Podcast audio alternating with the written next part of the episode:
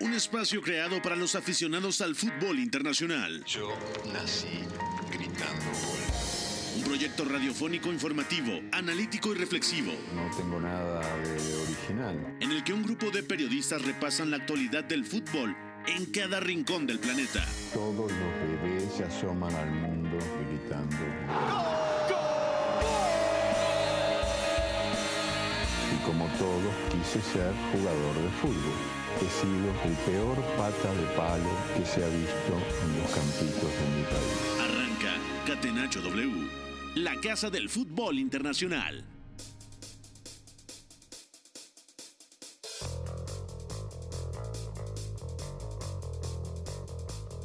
Venga.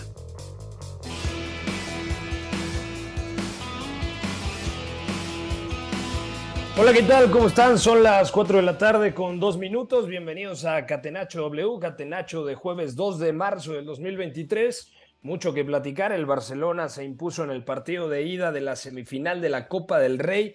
1-0 en el Santiago Bernabéu al Real Madrid. Resultado, yo diría, sorprendente. Y también platicaremos de los 34 convocados por parte de Diego Coca para los primeros dos partidos oficiales en este nuevo proceso de cara a, eh, al Mundial de 2026. Saludo a todos por acá. Oscar Mendoza, ¿cómo te va? ¿Todo bien? ¿Qué tal, Pepe? ¿Todo bien? Un saludo para ti y para toda la gente que nos escucha. Bueno, un Barça que gana, como ya bien comentabas, de forma sorpresiva por las bajas que tenía, sin Lewandowski, sin Pedri, sin Dembélé. Y bueno, llegará a la vuelta en el Camp Nou con ligera ventaja. De acuerdo, también está Beto González. ¿Cómo te va, Beto? Todo bien, Pepe, gracias. Abrazo para todos, a toda la gente que nos escucha. Yo la verdad es que, a ver, me costó mucho trabajo que el clásico, ya lo estaremos analizando, pero qué partido más feo, mal jugado. Pero bueno, hay, hay muchas cosas que dejan aquí, además de la convocatoria de Diego Coca, ¿no? Que le hicieron también varias preguntas interesantes. De acuerdo, también está el señor Gustavo Millares. Gus, ¿cómo te va? Pepe, fuerte abrazo, muy buena tarde para ti, para Beto, como dijo, venga al inicio del programa, también para Oscar, toda la gente que forma parte de esta eh, transmisión en un eh, eh, clásico que sí queda con poquito eh, sabor, ¿no? O sea, en verdad, los aficionados culé obviamente deben estar muy felices de esta sorpresa, pero en general fue desesperante en muchos lapsos la falta de, de eficiencia del Madrid ya en zona eh, decisiva y el Madrid pues a jugar con lo que tenía, ¿no? Xavi aprovechó el gol que marcó primero. De acuerdo. Bueno, antes de profundizar con todo el tema del clásico, vamos con la pregunta del día. La pregunta del día. Non poteva farlo venire dagli Stati Uniti senza farlo giocare. W.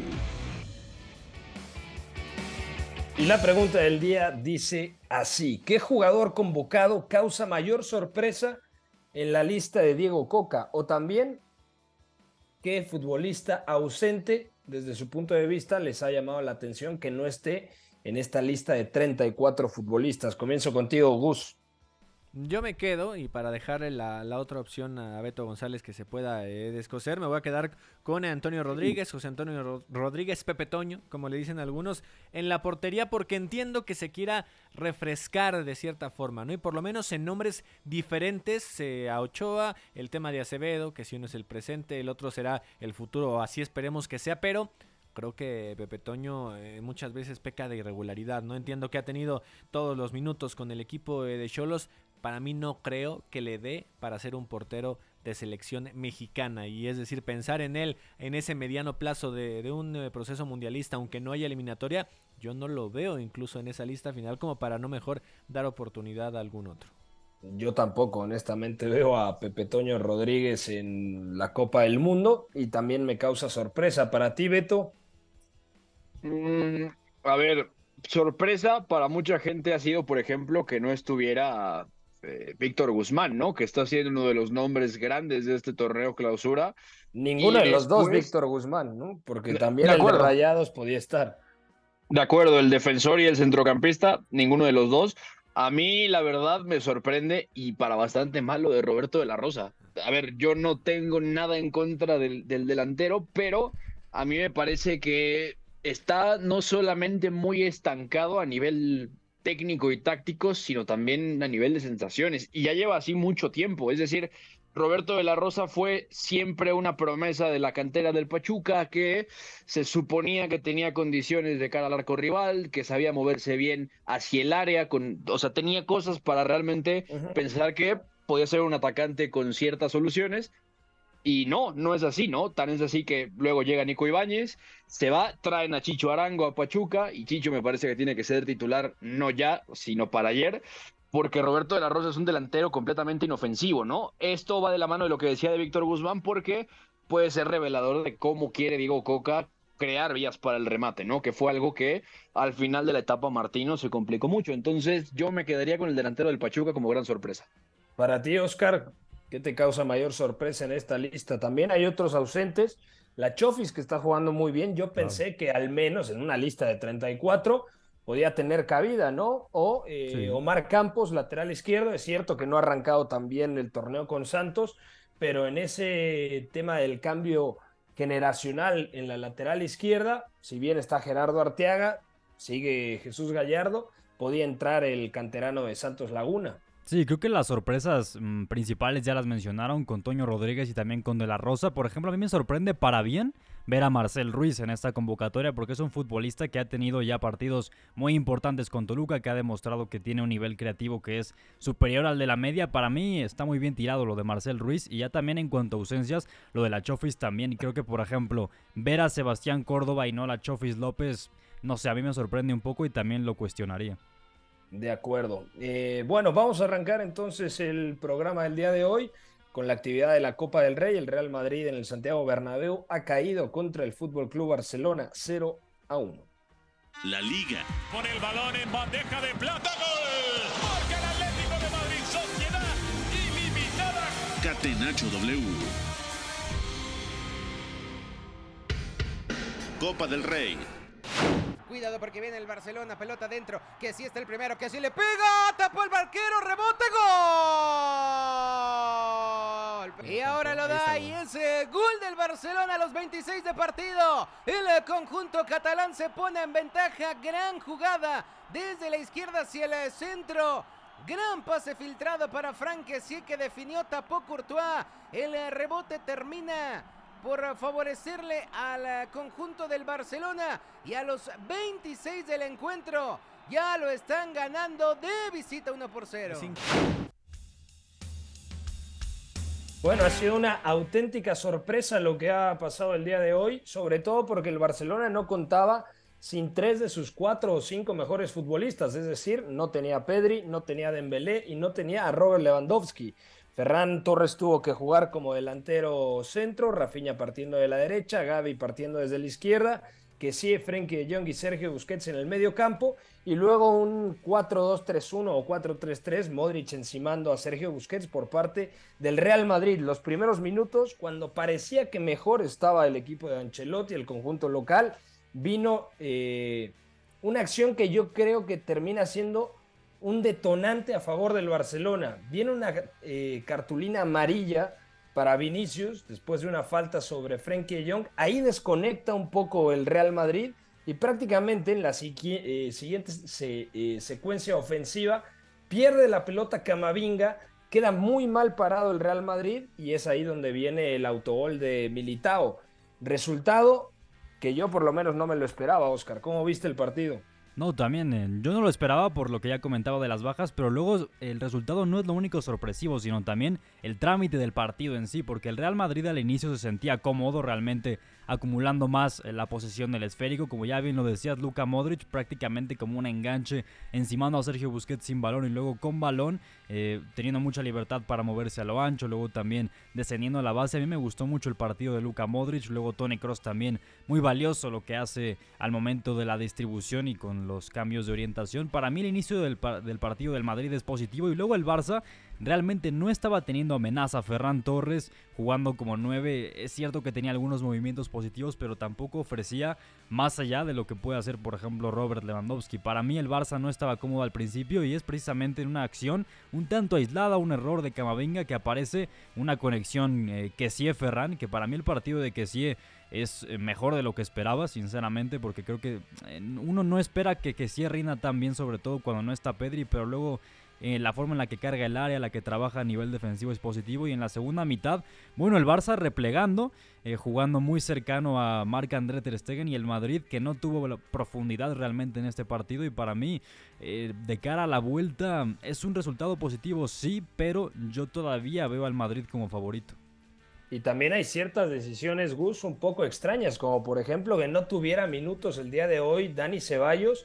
Si bien eh, podemos decir que es un gran partido tanto de Ronald Araujo, hoy eh, lateral diestro para frenar a Vinicius, sobre todo para poder contenerlo en el uno contra uno y de eh, Jules Koundé, también hay que decir que al Real Madrid le faltaba lucidez, le faltaba creatividad en el último tercio de campo. Por lo tanto, cero minutos de Dani Ceballos en un partido como como hoy, a mí me extraña, ¿eh? Sí, porque es de los jugadores que en ese medio campo y para llegar al ataque desde segunda línea puede desequilibrar con triangulaciones, con un taconcito inesperado, es decir, situaciones que puedan ser eh, recursos para salir de situaciones apremiantes como las que tuvo eh, en ese bloque bajo que se le estuvo encerrando por parte del Barcelona al Real Madrid. También eh, entiendo la idea de, de, sacar a Nacho y de tener en Camavinga un poquito más de profundidad o de mejor toque de bola, pero creo que Nacho te da mayor seguridad en un mano a mano, ¿no? Y en los contragolpes y demás. Por ahí, la única en la que tuvo, eh, en este caso Camavinga, se lo lleva Ferran y por ahí estaba surgiendo otra que es casi gol nada más porque se taparon entre compañeros, ¿no? El disparo ya en el segundo tiempo de Barcelona, el único, como toda la única jugada peligrosa que tuvo en el segundo tiempo. Creo que Vinicius ese, digamos, eh, pasito arriba que tenían revoluciones y el enfrascarse en varias jugadas apretadas y jaloneos y reclamar y provocar que, se burlara la afición o burlarse con el pulgar arriba, es decir, reclamando algunas decisiones arbitrales, gritarle al silbante en la cara, lo desconectó del juego. Y en el segundo tiempo creo que fue de lo que menos lució en el ataque y es raro, ¿no? Porque cuando Vinicius desaparece en lucidez es cuando más le cuesta al Madrid crear. Por ahí ya se enojó alguien. Sí, Beto, ¿qué te pareció a ti el partido? ¿Qué te gustó, qué no te gustó? También otro nombre propio, Frenkie de Jong me parece que ha sido de lo mejor del equipo de Xavi Hernández. De acuerdo. Eh, a ver, para mí el partido es una clara muestra de que ambos equipos, a su manera, les falta mucho soporte colectivo, ¿no?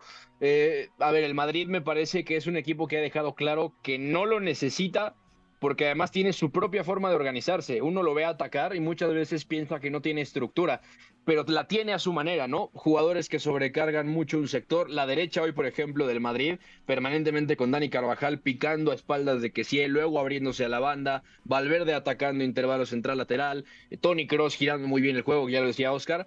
Sí es una estructura de cierta manera, pero eso no, no le sirve al Madrid en España como le sirve en, en Europa, ¿no? Me parece que en Europa puede jugar partidos como el que termina jugándose hoy, o sea, tumbos abiertos lado a lado, pero en España, si el rival acaba replegado, como también lo hizo el Barça y como lo hizo el fin de semana el Atlético de Madrid, le cuesta trabajo abrir la lata pese a la calidad individual, ¿no? Y eso me parece que se refleja hoy con un Madrid que no pudo rematar al arco ni una sola vez. O sea, eso me parece fundamental, ¿no? Para entender el partido. Y el Barça, que a mí me parece que lo de las bajas puede ser algo que le sume al relato de, bueno, se compitió muy bien y a partir de ahí se saca una victoria pese a que se juega mal. Pero el problema me parece que el partido del Barça, este partido de hoy, se está repitiendo constantemente, aunque no tenga bajas, ¿no? O sea, es un equipo que debería tener mucho mejor soporte colectivo, es parte vital de lo que ha buscado Xavi como entrenador, de lo que es su idea como entrenador, de lo que ha hecho el Barça siempre, y no lo tiene. De ahí que el partido de Frenkie sea muy importante, porque realmente él girando acosos, también saliendo en conducción a nivel pasador, ha estado muy bien en ese lado derecho y además con una distribución interesante porque en esa idea de tener la cajita en el centro del campo, por momentos Frenkie pisó zonas de media punta, o sea, él nominalmente incluso llega a partir de más adelante, porque que sí estaba más abajo, más cerca de Busquets, y Frenkie cerraba la cajita en ese centro del campo como a la altura de Gaby. Entonces, aunque esto sea un ajuste puntual, a mí no me parece que resuelva el problema de fondo, que es que este Barça quiere hacer unas cosas y no puede hacerlas porque la plantilla, los perfiles a veces no se lo permiten. Entonces sí gana el Barça hoy, pero la verdad es que las sensaciones son bastante pobres, ¿no? Del clásico en general, le damos la bienvenida a Iñaki María. Clásico, ya lo decíamos, Iñaki. Me estás llamando clásico, Pepe, a mí. El clásico Iñaki María, bastante descafeinado, ¿no? Bueno, sorprendente, diría, sobre todo muy unidireccional. También, pues, por lo que comentabais, por las bajas del equipo culé, por jugarse la ida en el Santiago Bernabéu, por las dinámicas de dos equipos en un momento de forma muy distinto. El Barça mm, viviendo un poquito más de las rentas en este tramo de temporada tras dos derrotas consecutivas, las dos primeras eh, desde que volvió el fútbol eh, del Mundial y el Real Madrid pues con ese subidón anímico del partido contra el Liverpool hace apenas 10 días. Me ha sorprendido lo visto, pero eh, creo que no soy tampoco tan alarmante con el Barça ni tan optimista con el Real Madrid. Me explico. Yo creo que hoy el Barça ha completado un partido atípico que no suele hacer, pero un partido que defensivamente me ha parecido muy bueno, muy solidario, con dos líneas bastante juntitas, no ha sufrido en exceso. De hecho, no sé si el Real Madrid llega a disparar a puerta hoy. Hay un centro chut que acaba sacando Ter Stegen de Vinicius, pero el resto, mucho puerta, centro, el gol mucho- anulado. Bueno, el No, gol anulado, pero eh, evidentemente se, se beneficia de una posición muy antirreglamentaria. Mucho disparo de media distancia. El Real Madrid por fuera ha generado poco con ese eh, Araujo tan determinante contra Vinicius. Por derecha me ha parecido la más absoluta nada el Real Madrid. Y el Barça, eso sí, le ha faltado amenaza al contragolpe como el comer. Yo creo que es algo preocupante para el Barça que aunque no sea su plan A, no tenga nada de piernas para poder contragolpear en este tipo de escenarios. Pero ya digo, yo creo que hoy el Real Madrid deja mejor imagen a sus aficionados que buen fútbol y el Barça deja peor imagen para lo que es la idiosincrasia del club de lo que ha sido un partido, pues seguramente bastante coherente. Pero el Barça tenía que jugar a lo que jugó. 35% Claro. de posesión, pero es que no tenía más el día de hoy Xavi Hernández, Iñaki. Ta- también hay que decir, Pepe, que en la segunda parte hay 20-25 minutos que el Barça no es capaz de hilar tres pases juntos. Una cosa es defender muy bien, que eso lo ha- creo que lo han hecho, y otra cosa es no ser capaz de defender menos tiempo, de pausar el partido, de adueñarte un poquito de la pelota con, con los centrocampistas que tienes, aunque no esté Pedri, con Busquets, con Frenkie. Yo el Real Madrid creo que lo que mejor ha hecho, fíjate, ha sido presionar, sobre todo tras pérdida, No, que no es algo que suela suceder en el Real Madrid. Yo de hecho diría que es un equipo que, que tiene un déficit grave en la presión y el Barça que normalmente con pelota eh, suele llevar los partidos a su terreno. Hoy creo que ha sido todo lo contrario, así que por eso digo que partido raro, sorprendente, pero mm, creo que el Barça tiene bastantes cosas que rescatar de lo, de lo visto hoy, más allá del resultado, que evidentemente es lo más positivo. Es que en el arranque del partido el Barça estaba sufriendo, sobre todo por la manera de presionar del Real Madrid, Oscar, en donde Modric estaba constantemente encima de Sergio Busquets. Entonces, era un partido, si uno analiza los primeros 15, 20 minutos, que parecía que el Real Madrid se iba a poner eh, arriba en el marcador, pero justamente en el eh, mejor momento del Real Madrid cae el gol de, del Barcelona después de, del fallo en la salida de balón. Me parece que es después de un saque de banda, ¿no? Donde Sí, el Camavinga retrasa la pelota y ahí queda mal parado el equipo blanco. Sí, Modric que, bueno, desactiva por momentos a Sergio Busquets con esa presión y luego también al momento en el que Ferran Torres buscaba esos desmarques de apoyo y las persecuciones tanto de Eder Militao como de Antonio Rudiger me, me parecieron muy positivas. De hecho, el partido de ambos centrales me parece bueno. Ah, De hecho, hay una acción también en un contragolpe donde Antonio Rudiger muestra su especialidad, que es precisamente defender a campo abierto, demuestra mucha potencia y para mí también hay que ponerle ahí una clave al partido del Real Madrid porque si no hubiera sido por los centrales quizá hubieran sufrido un poco más. Otra cosa es que, por ejemplo, en clave Barcelona, el partido de Marcos Alonso, creo que hay que hablar de él porque es cierto que no juega Christensen, tiene que entrar al 11 jugando como central, como habitualmente lo ha hecho en esta campaña, y es bueno sobre todo porque suma al momento de defender por elevación, principalmente en el tramo final donde el Madrid incluso intentaba con algún centro lateral, ahí el ex del Chelsea estuvo muy bien. Ahora, también Pepe es una realidad que así como estoy totalmente de acuerdo en el decir que solamente así podía jugar el Barcelona para ganar este partido y le termina saliendo, aunque mucha gente no le agrade por lo que han sido las últimas dos décadas del Barcelona, no esperas algo así, obviamente. Y, y creo que también del lado de- del Real Madrid se nota e- esa falta de fondo de armario, ¿no? En las, en las dos escuadras. O sea, si el Madrid tuviera dos, tres bajas sensibles como las tiene el Barcelona, estaría en la misma situación de que te faltarían muchos elementos para tener mayor pegada. Porque volteas a, la- a las bancas y creo que el único jugador que respondería prácticamente a la altura de la élite, o por lo menos ahí, primer escalón, segundo escalón, sería Rodrigo. De ahí en fuera, alguien que te cambie por completo el juego en cualquiera de las dos bancas, no hay más. Y yo creo que eso es parte de Bueno, lo Tchouaméni, lamentable que es el presente. Sí, sí, sí. Bueno, hablo más de, de, de Pero para el frente, partido ¿no? de hoy, Sí, para Claro, yo- a la yo- ofensiva. yo hoy lo que he echado de menos es un extremo derecho en el Real Madrid. Un extremo, un lateral, eh, lo que queráis, pero un jugador de amplitud, de que cuando el Real Madrid girase el juego mm, después de aglutinar mucha gente en la izquierda por dentro, ahí el Real Madrid tenía espacio para que recibiese un jugador, encarase, lo ha recibido Dani Carvajal al pie. Dani Carvajal yo creo que tiene más cambio de ritmo de lo que hoy se ha visto para poder ganar línea de fondo, poner un centro raso o, al menos atraer miradas y volver a girar el juego. Creo que tiene ese puntito de amenaza, no lo ha intentado. Y el Real Madrid mm, no, no, no sé muy bien por qué hoy no ha entrado Lucas Vázquez. La verdad es un jugador que yo creo podría haber sido muy útil con esa capacidad para encarar. No es que esté en el mejor momento de su carrera, ni mucho menos. Es un jugador, pues también eh, limitado en ciertas cosas, específico, pero yo creo que hoy el Real Madrid eh, ha pagado muy caro el hecho de, de, ser previsible y de que el Barça pudiese eh, hacer dos contra uno, tres contra uno contra Vinicius, de tener a Benzema en una jaula, de superpoblar la frontal del área, de tener jugadores muy juntos en las ayudas, porque tenía que defender dos carriles en vez de tres.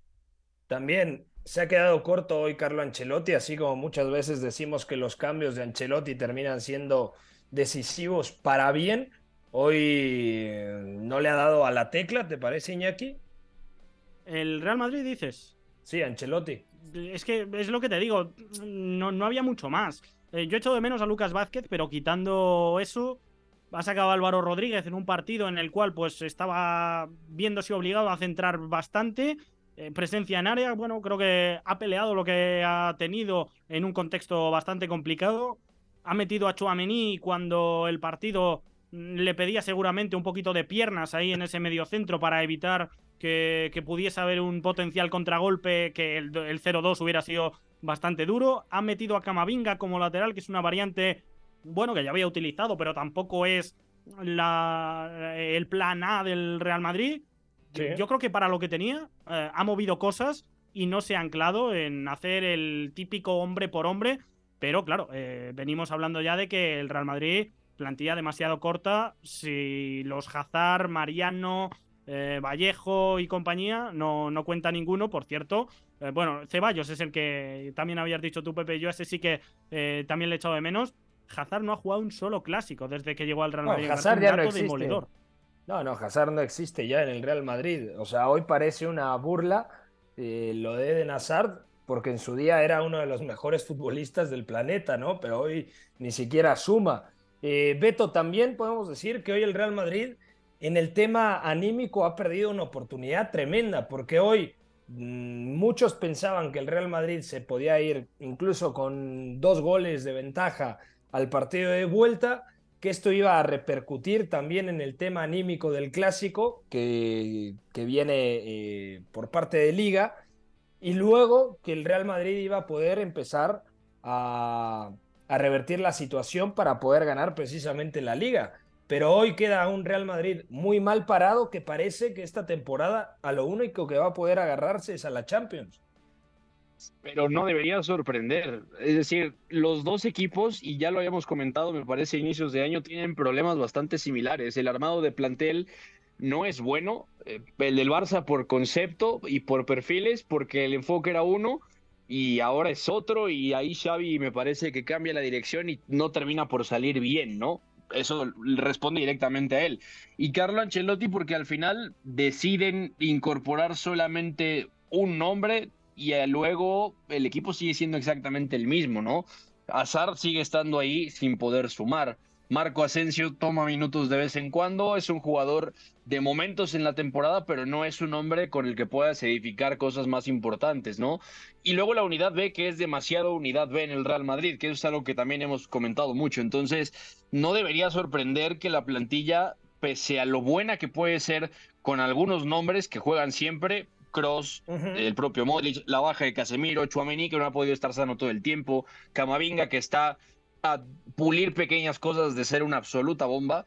O sea, me parece que se podía esperar, ¿no? En Liga, ya lo comentábamos, la plantilla seguramente le da para esto. En Europa, en partidos más abiertos, de golpe a golpe y además donde el Madrid juega con un factor psicológico brutal que nadie más, pues no le va, no le va a funcionar, le va a funcionar muy bien, mejor dicho, ¿no? En Copa y en Liga me parece que va a ser lo mismo. Entonces, no debería ser raro que el Madrid solamente pueda aspirar a Champions viendo estas condiciones, ¿no? Y el Barça, por otro lado, en Liga lo puede hacer, pero en Europa también queda muy lejos. Entonces, a su manera, los dos pasan por problemas muy similares y se les manifiestan también de formas muy, muy parecidas. De acuerdo. Vamos a ir a una pausa. Al regresar les voy a hacer una pregunta, pero ahí dejo el balón botando. Están escuchando Catenacho W, no se despegue de W Deportes 730 DM. Volvemos. Lo que para mí es el fútbol.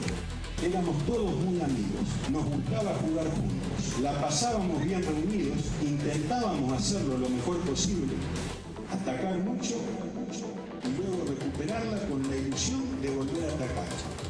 Hasta el Choco Bonito supo rendirse ante la estrategia invencible. Catenacho W, la casa del fútbol internacional.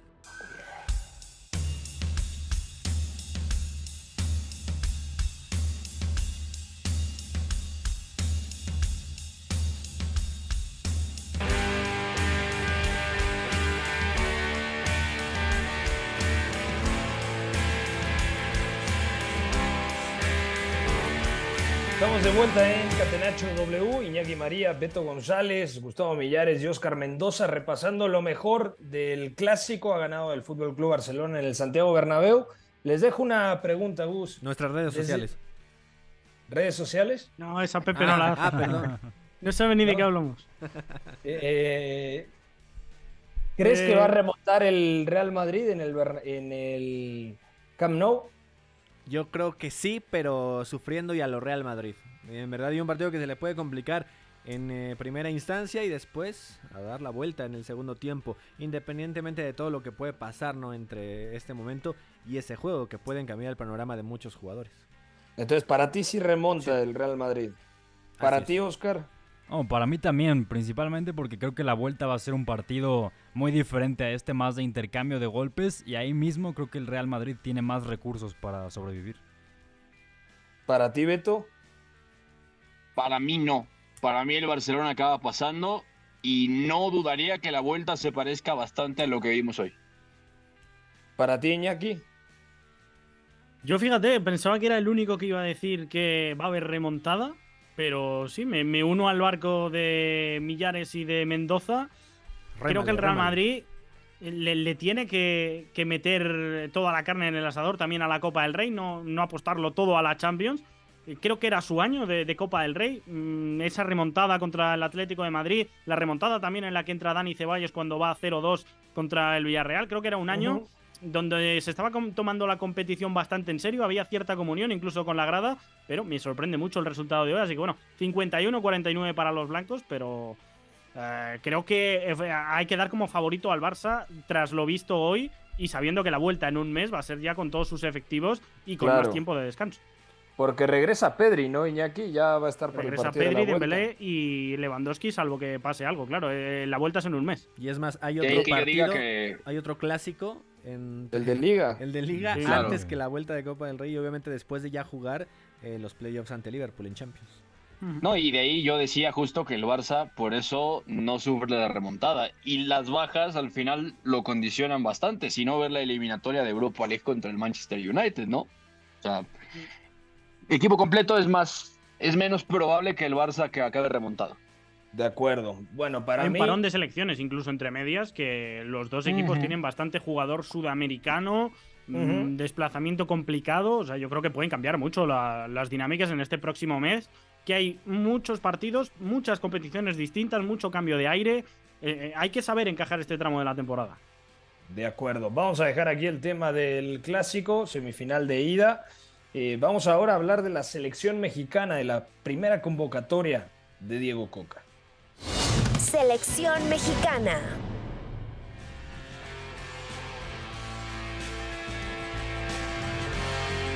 Bueno, Gustavo Millares, una lista de 34 futbolistas. Dentro de las cosas que dijo Diego Coca es que el equipo que va a enfrentar a Jamaica no será el mismo que enfrente a Surinam, ¿no? Sí, Por hecho. eso también se entiende que van tantos convocados. Sí, sobre todo porque a Surinam no estarían eh, eh, viajando los que militan en el fútbol del viejo continente, ¿no? No es como tal ya una premisa segura, pero se entiende que así va a ser, sobre todo porque sería un viaje bastante largo, habría que ir a Estados Unidos, ahí la escala para después ir a Surinam y es ahí donde ya no irían todos los elementos o la gran mayoría de los que juegan en el fútbol europeo y a pesar de que se incluyan tantos elementos hay sorpresas, ¿no? Y yo no eh, pensé decir esto tal cual. Sé que con el caso eh, del Pocho Guzmán, de uno de los Víctor Guzmán, parece que se sigue pagando un castigo por algo hecho ya en el pasado, ¿no? Y que hay algunas cosas que no cuadran porque por fútbol a mí me parece incluso absurdo que en una lista tan larga no esté un top 10 de la Liga MX como es el Pocho Guzmán, ¿no? Y no solamente en lo que va de este año calendario, sino en todo el semestre pasado, incluso todo el 2022 con lo que venía haciendo con Pachuca. Es ahí donde creo que está el único pecado que no creo que esté solamente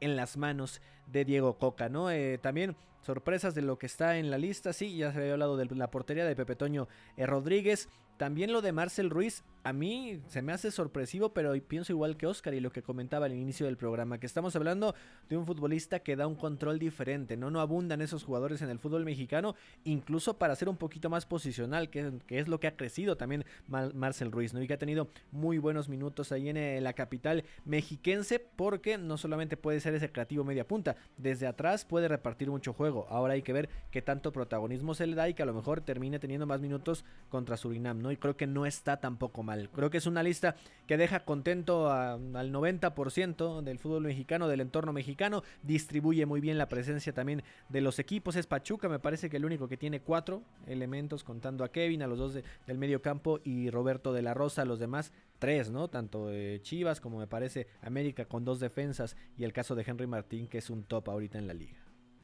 Y además, algo que, que a mí me sorprende, más allá de lo de Víctor Guzmán, eh, Beto, es que, o sea, yo ya no encuentro pretextos, porque Víctor Guzmán fue campeón con Pachuca jugando de media punta, ahora está jugando más como centrocampista, como interior.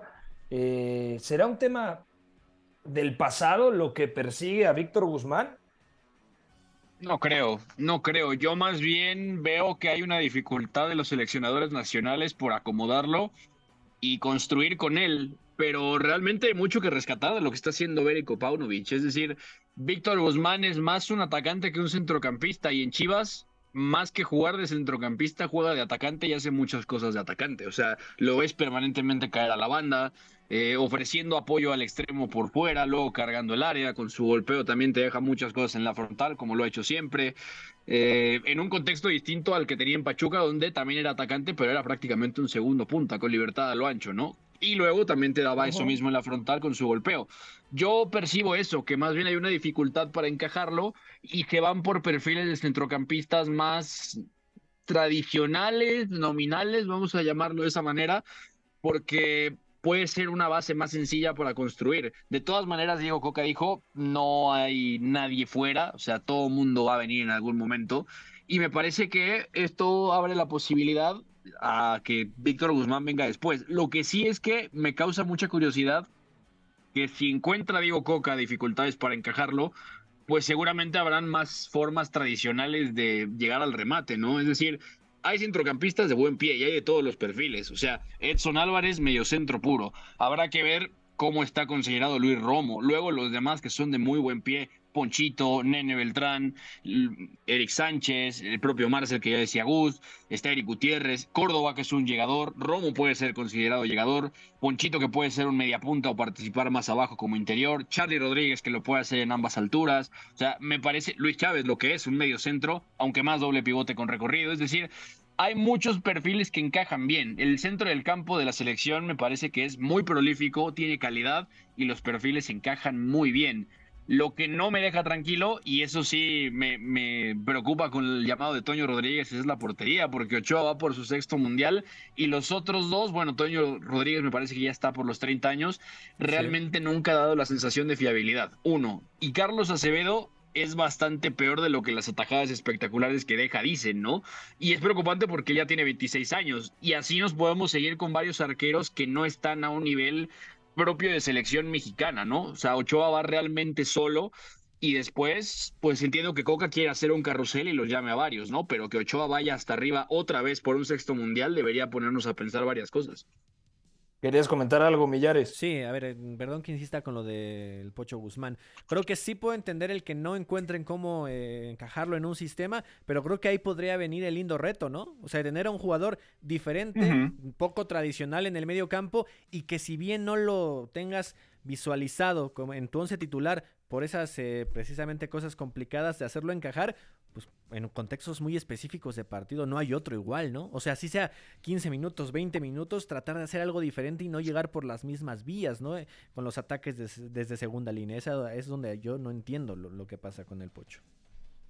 De acuerdo. Eh, Oscar, también eh, lo de Marcel Ruiz es una muy buena noticia, lo del Chiquito Sánchez, lo de Fernando Beltrán, porque el centro del campo de la selección mexicana es lo que más pedía gritos ya un recambio generacional.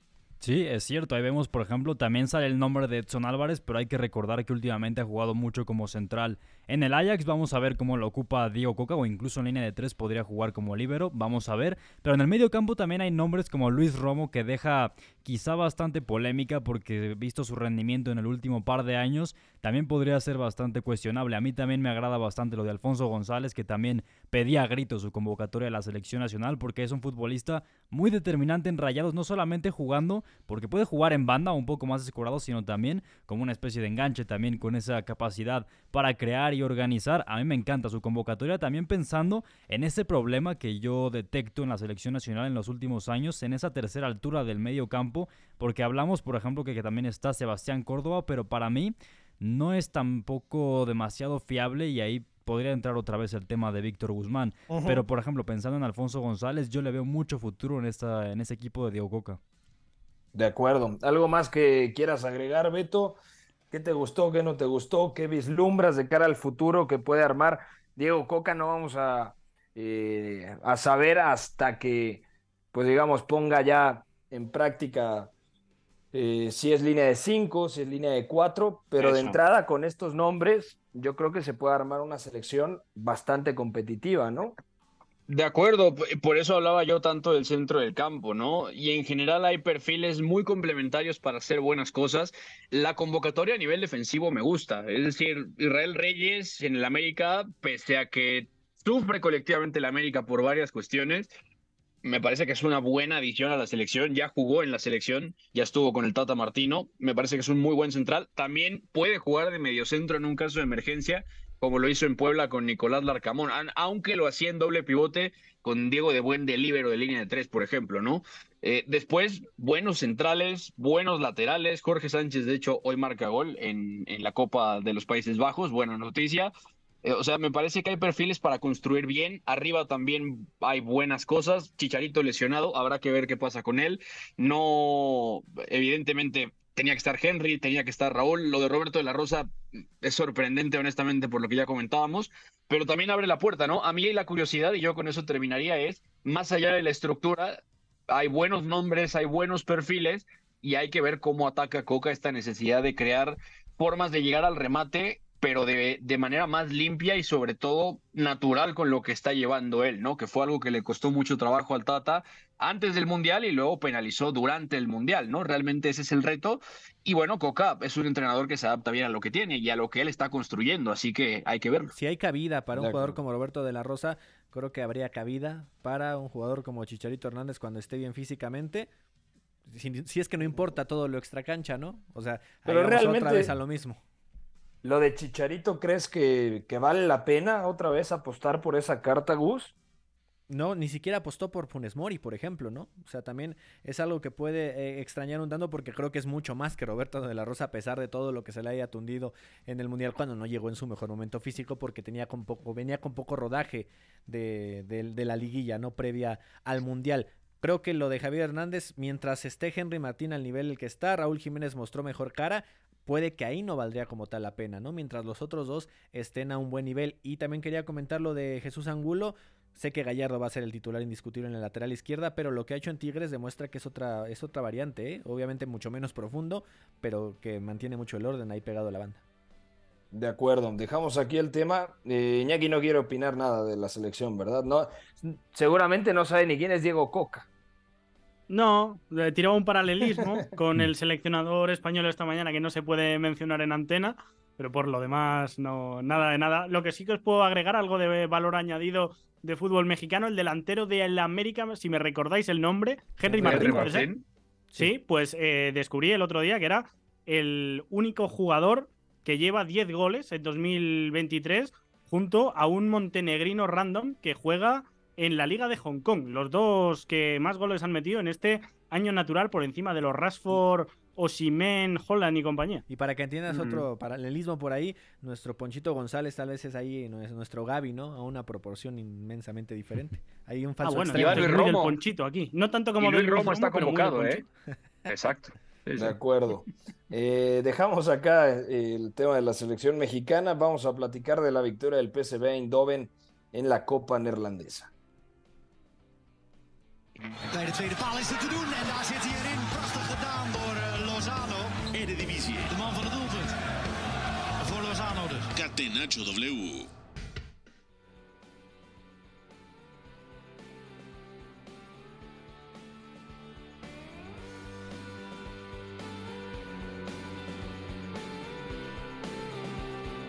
Bueno, el PSV eh, Eindhoven ha derrotado 3 a 1 al lado de Den Haag y el Ajax también ha ganado 3 a, 0 eh, el partido del día de hoy con algunos suplentes, ¿no, Oscar? El PSV Eindhoven 3 a 1, clasifica la siguiente ronda, tuvo participación eh, Eric Gutiérrez, entró de cambio, no, se quedó esta vez sin minutos, ¿verdad? No, entró al 67.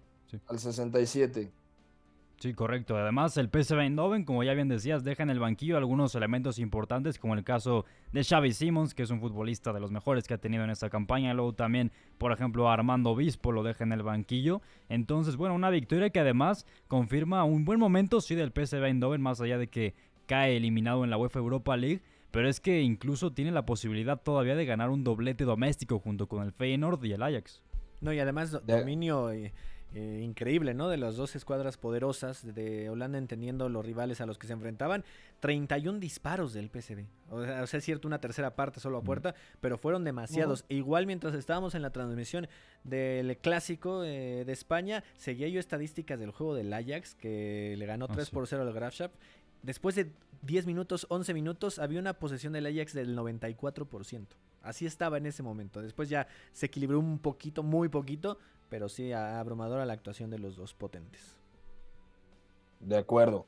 Eh, ¿Cómo está la Copa Neerlandesa?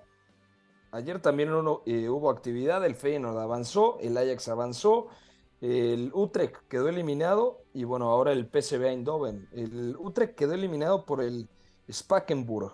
Entonces, bueno, están tres de los cuatro candidatos, ¿no, Oscar? Sí, sí, además las semifinales se quedan eh, PSV Eindhoven contra Ajax por un lado del cuadro y Feyenoord contra el que sorprendió contra el Spakenburg. De acuerdo. ¿Algo más que quieras agregar, Iñaki, con torneos random como la Copa Neerlandesa? No, eh, este Spakenburg, ya lo dijimos ayer, es un tercera división. Y bueno, pues hay varias sorpresas esta temporada, por hacer así un barrido. Está el Annecy que mencionamos ayer también, de, si no recuerdo mal, segunda división francesa que le ganó al Olympique Marsella en la tanda de penaltis del Velodrome. Se ha metido en semifinales. Ha habido hoy sorteo de Copa de Francia. Se van a enfrentar en teoría los dos eh, favoritos, que es el Nantes, el vigente campeón de la Coupe de France la temporada pasada que se mide contra el Olympique Lyon. Y por el otro lado van el Toulouse, que ya decimos, eh, lucha por no descender y eh, lo lógico sería pensar que va a jugar la final de Copa, así que puede darse uno de esos casos donde en Francia veamos un equipo de segunda en la temporada que viene jugar Europa si acaba ganando eh, una de las copas más sorprendentes. En Portugal, por ejemplo, sé que no recuerdo el nombre del equipo, pero hay otro segunda división que está en final de la tasa portuguesa. Y en Inglaterra, pues lo que también creo que comentamos ayer, un equipo, en este caso de cuarta, que acabó metiéndose en cuartos de final. Oye, ya que Sabes que el, equipo de tu primo hoy cayó eliminado en las semifinales de la Copa de Bélgica. ¿Y sabes quién falló? Eh, bueno, fallaron dos penales, pero ¿sabes quién falló en la tanda? No, no, el primo no falló, ah. afortunadamente, pero del lado del Royal Antwerpen falló el penal Vincent Janssen el primero y aún así termina pasando el Antwerpen. Les sacó a la Unión San Giloas, ¿eh? Sí, sí. En semifinales. Otra que suele dar muchas sorpresas año tras año. Recuerdo cuando hace dos, tres temporadas en semifinales se cruzaron el Mechelen y el propio, la propia Unión San Gilois cuando los dos estaban en segunda división y en ese caso fue el Mechelen que en mi otro primo, el hermano de mi primo, jugó en la cantera del Mechelen, así que el- el- lo recuerdo por eso, porque en casa de mis tíos debía haber ahí un poquito de rifirrafe entre dos históricos que estaban en segunda y que utilizaron la copa como vía de escape. Explícale a Gustavo qué es rifirrafe.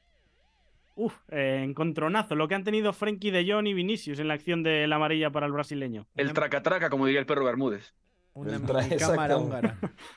El Ahora me tenéis que traca-traca. explicar a mí lo que es eso. El traca-traca Bueno, es En fútbol. El rifirrafe. el rifirrafe, exactamente. Bueno, vamos a algunas noticias. Una muy triste, murió Jos Fontaine a los 89 años, que tiene el récord de más goles en una misma Copa del Mundo. Marcó 13. Escuchamos esto.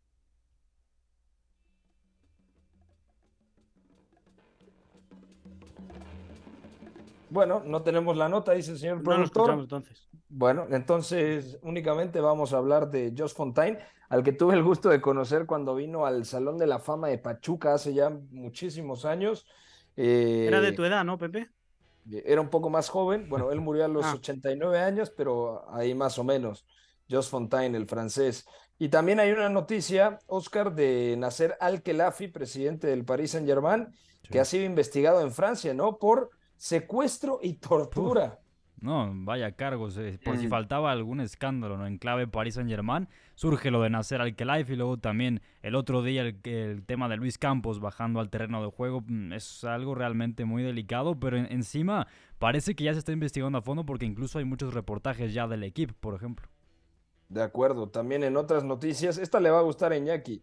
El máximo accionista del Hoffenheim, equipo de la Bundesliga, Dietmar Hopp, cederá gran parte de sus derechos de voto a los aficionados del club para que el equipo regrese a la regla 50 más 1, es decir, que no haya un eh, propietario, un solo único eh, propietario con más del 50% de las acciones del club, que esto solamente pasaba con el Hoffenheim y con el RB Leipzig. Mm, El Leipzig, que es propiedad Red Bull, eh, se escudaba en que cuando lo hizo estaba fuera del fútbol profesional, creo que en tercera división. Lo mismo le pasó al Hoffenheim, que para quien no lo sepa es un equipo muy pequeño, de, de un pueblo Sinsheim, o una, no, no sé si es un pueblo, una... eh, Sinsheim es un pueblo que está al lado de Hoffenheim, o sea, ni siquiera puede jugar en, en el pueblo del, de donde está registrado el equipo. Sí, región pequeñita y Dietmar Hopp, que fue uno de sus eh, jugadores más míticos hace años, pues eh, metió dinero. eh, no, no recuerdo exactamente por qué fue, pero... eh, pues, Tiene una farmacéutica. la ¿Cómo? Tiene una farmacéutica. Ah, pues eh, tenía, sé que tenía alguna vía de ingresos externa al fútbol y decidió, pues bueno, eh, implementar un poquito la captación de talento, fichar entrenadores jóvenes, eh, campos de formación. El propio Julian Nagelsmann es uno de sus, eh, de sus primeras apuestas para llevar el club hasta donde está hoy en día.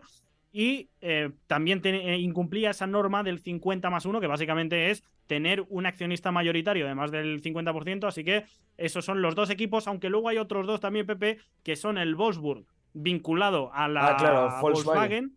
Volkswagen, y el Bayer Leverkusen, mm, vinculado a la empresa farmacéutica Bayer también, que estos dos no es 50 más 1 como tal, pero bueno, eh, tienen triquiñuelas al final entre todos para acabar funcionando como clubes, no como en Inglaterra, por ejemplo, que hay muchos propietarios, pero tampoco de accionariado popular, que es lo que mm, muchas veces alegan equipos como el Union Berlin, eh, que vienen desde abajo y que son totalmente de, de su gente. Sociedades. De Sí, sí. acuerdo. Bueno, ya nos vamos a ir. Una última eh, noticia, Gustavo Millares. ¿Qué pasa con Iván Tony, el atacante del Brentford, que podría ser sancionado por la FA por sospecha de apuestas, ¿no? Lo que ya habíamos platicado es algo que sonaba. Sería una pena, ¿no? Por el gran momento que atraviesa el delantero del equipo de Thomas Sí, Frank. De, de esos jugadores diferentes, ¿no? Talentosos que además la talla física da para ser definidor y también para mostrar desequilibrio. Son 200 cargos por apuestas, ¿no? Los que se estaban ahí eh, metiendo. A ver, un, un jugador profesional del deporte que me digas no puede caer en este tipo de errores, ¿no? Porque, a ver, por más que se oculte, por más que se pueda usar a veces a otra persona y demás, se termina llegando a esa realidad y sobre todo cuando es tan recurrente, ¿no? Y cualquier elemento que encuentres de ese tipo, pues te va a llevar a pensar mal, ¿no? Estás inmiscuido como tal, como un protagonista del juego. De acuerdo, ya nos vamos, Iñaki María, un abrazo hasta España. Un abrazo, señores. Señor Beto González, que le vaya muy bien. Igual, Pepe, igual para todos. Abrazo. Nos despedimos diciendo que Noel Legret dejó de ser el presidente de la Federación Francesa de Fútbol. 81 años tiene y lo han sacado o ha dimitido por acusaciones de acoso sexual entre el 2013 y el 2017, además de esas polémicas declaraciones contra Zinedine Zidane respecto a si él era el siguiente seleccionador francés o no. Así que otro que pierde el puesto. Y se rumorea en Francia que ahora va a pasar a formar parte de la FIFA. No sería raro. A lo un abrazo. Abrazo, te nos estamos escuchando, Pepe. Oscarito. Venga, nos vamos y mañana tenemos un buen Dortmund Leipzig. Partidazo, de acuerdo. Mañana viernes de Bundesliga. Gracias a todos. Soy Pepe del Bosque. Mañana más de Catenacho W con toda la actualidad del fútbol internacional aquí a través de W Deportes 730 de AM. Bye bye hay una relación entre la práctica del cuerpo que se expresa en las manos y el cerebro, pero el fútbol ha suprimido esto, de modo que se trata fascinantemente de un ejercicio que nos devuelve en el tiempo a lo que fuimos en el origen, pero también una vez que nos aficionamos a este juego, nos regresa a la infancia, al niño que fuimos. Gracias por sintonizar Catenacho W. Entonces el fútbol es en ese sentido una maquinaria para regresar en el tiempo en un doble sentido. Por W Deportes, la frecuencia del fútbol internacional.